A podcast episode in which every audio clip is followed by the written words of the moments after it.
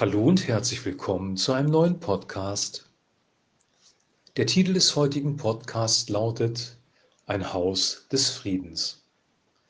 Wir lesen aus Lukas Kapitel 10, die Verse 5 bis 7. Wann immer ihr in ein Haus eintretet, segnet es. Wenn seine Bewohner des Segens würdig sind, wird er bei ihnen bleiben. Wenn sie es nicht sind, wird der Segen zu euch zurückkehren. Wenn ihr in eine Stadt kommt, zieht nicht von Haus zu Haus, bleibt an einem Ort und esst und trinkt, was man euch anbietet. Zögert nicht, Gastfreundschaft anzunehmen, denn wer arbeitet, hat auch Lohn und verdient. Soweit der heutige Text. In diesem Text heute sind zwei Wahrheiten enthalten und diese zwei Wahrheiten möchte ich mit euch ausarbeiten und ich möchte dazu eine andere, ältere Übersetzung lesen, nämlich die Elberfelder Übersetzung, weil da Sachen zum Vorschein kommen, die es nochmal viel klarer deutlich machen, was hier gemeint ist. Und ich lese nochmal aus der Elberfelder Lukas Kapitel 10, die Verse 5 bis 7. In welches Haus irgend ihr aber eintretet, da sprecht zuerst Friede, diesem Haus. Und wenn dort ein Sohn des Friedens ist, so wird euer Friede darauf ruhen. Wenn aber nicht, so wird er zu euch zurückkehren. In demselben Haus aber bleibt und esst und trinkt, was sie euch anbieten, denn der Arbeiter ist seines Lohnes wert. Geht nicht aus einem Haus in ein anderes. Soweit der heutige Text. Haus des Friedens oder Person des Friedens ist hier das Zentrum der kleinen Geschichte, der Anweisung, die Jesus gegeben hat. Und Frieden ist ein sehr, sehr besonderer Begriff in der Bibel. Im Hebräischen, das Wort Shalom bedeutet mehr als nur Abwesenheit von Krieg. Frieden bedeutet Wohlbefinden, in allem Folge Genüge zu haben, eine gesunde, heile Gemeinschaft zu leben. Also wirklich so zur richtigen Zeit am richtigen Ort in der richtigen Verfassung zu sein. Gottes Friede, sein Segen bewirkt, dass wir irgendwie richtig sind. Wir sollen also, wenn wir ähm, in eine Stadt kommen, und hier ja um, äh, hier geht es ja darum, dass Menschen ausgesendet werden, um das Evangelium weiterzubringen. Wir haben es ja in dem letzten Podcast gehört. Wir sollen in ein Haus des Friedens gehen oder hier steht ein Sohn des Friedens und diesem Haus zunächst diesen Shalom-Frieden wünschen. Das ist ganz interessant, ähm, weil da eine tiefe Bedeutung drin steckt, nämlich, dass wir nicht versuchen, irgendwie mit Gewalt, mit Überzeugungskraft, mit menschlichen Fähigkeiten, mit Manipulation das Evangelium zu verkünden, sondern wir sollen in ein Haus des Friedens eintreten, einem Haus Frieden, äh, Segen wünschen, in einer modernen Übersetzung heißt es, wann immer ihr ein Haus betretet, also betreten tut man ein Haus, wenn man eingeladen wird, so war das damals, eingeladen auch zum Essen. Gastfreundschaft war sehr, sehr wichtig in der orientalischen Kultur. Und dieses Haus des Friedens zu finden, ist für uns wichtig. Also wir sollen nicht verschlossene Türen eintreten, bildlich gesprochen, sondern wir sollen durch offene Türen eingehen in ein Haus des Friedens, wo wir willkommen geheißen werden und wo wir die Botschaft weitergeben können, weil wo das Haus offen ist, wo die Tür offen ist, da sind auch die Herzen offen.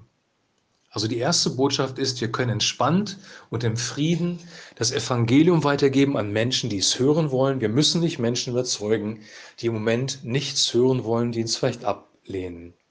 Also macht dir selber keinen Stress, sondern geh dorthin, wo eine offene Tür ist fürs Evangelium und wünsche diesem Haus und dieser Person den Frieden Gottes. Die erste wichtige Botschaft. Die zweite Botschaft, die drinsteckt, ist der zweite Teil des Textes, nämlich, dass wir in dem Haus bleiben sollen, dort essen sollen, dort Gemeinschaft haben sollen und nicht von Haus zu Haus ziehen sollen in der Stadt. Wir leben in einer sehr, sehr hektischen Zeit und wir haben im letzten Podcast gehört, dass wenige Arbeiter in der Ernte aktiv sind und dass wir den Herrn der Ernte bitten sollen für Arbeiter. Sprich, es ist immer Mangel da an Mitarbeitern und wenn Mangel da an Mitarbeiter ist, wir sehen das gerade auch in unserer Wirtschaft, wo wir von einem Fachkräftemangel sprechen, dann kommt Druck auf den einzelnen Mitarbeiter, sich hektischer anzustrengen, das Arbeitstempo zu erhöhen und ja, aktiver zu werden. Und das führt zu zweierlei, nämlich erstens, wir machen Fehler und zweitens, wir landen irgendwann im Burnout. Wir sollen also, obwohl weniger Arbeiter in der Ernte sind, im Frieden bleiben, im wahrsten Sinne des Wortes, indem wir Gemeinschaft haben, zusammen mit den Personen, die uns aufgenommen haben, essen, was auch die Versorgung Gottes übrigens ausdruckt, wieder, wieder das, ähm, der letzte Podcast. Wir sollen mit den Personen essen, wir sollen mit ihnen Gemeinschaft haben und kommen dann in eine größere Tiefe hinein und das Evangelium kann sich noch mehr Raum nehmen. Oder anders ausgedrückt, nicht abhängig sein von den äußeren Umständen, die vielleicht Druck und Hektik und Stress in unser Leben reinbringen wollen.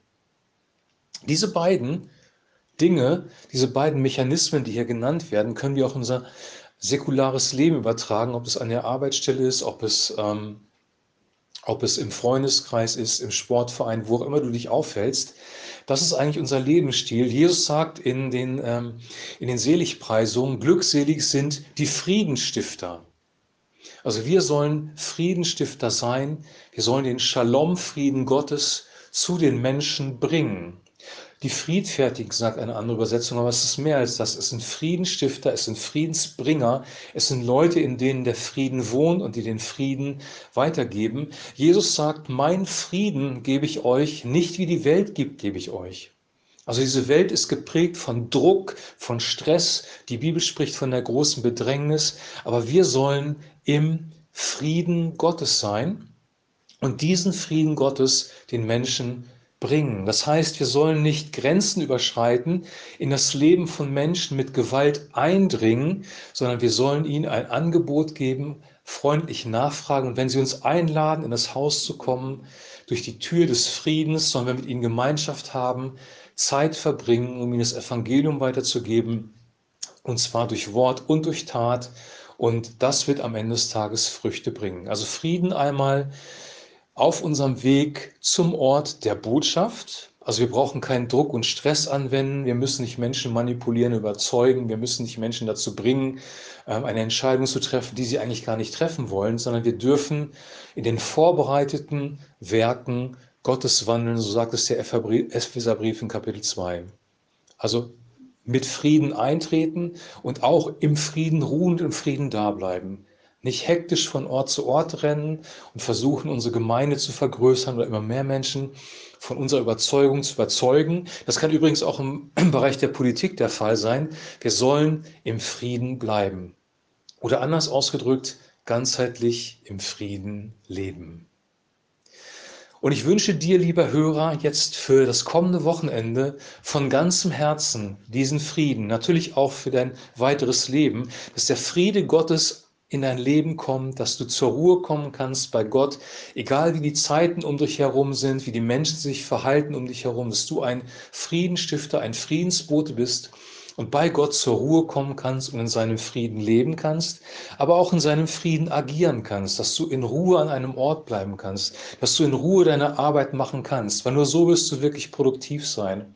Und auch nur so kannst du es wirklich durchhalten, auch mal eine längere Zeit zu arbeiten, wenn wirklich Knappheit an Personal da ist. Wir brauchen den Frieden Gottes, der uns durchträgt durch diese Welt und ähm, der uns hilft, im Frieden zu leben. Sein Friede steht uns zur Verfügung. Denn der Friede Gottes, der höher ist als alle Vernunft, bewahre unsere Herzen in Christus Jesus bis zum ewigen Leben. Das wünsche ich dir und das wünsche ich auch mir. Ich wünsche dir jetzt noch einen gesegneten Start, einen guten Einstieg ins Wochenende und den herzlichen Shalom-Frieden Gottes bis zum nächsten Podcast. Alles Gute und ein herzliches Shalom.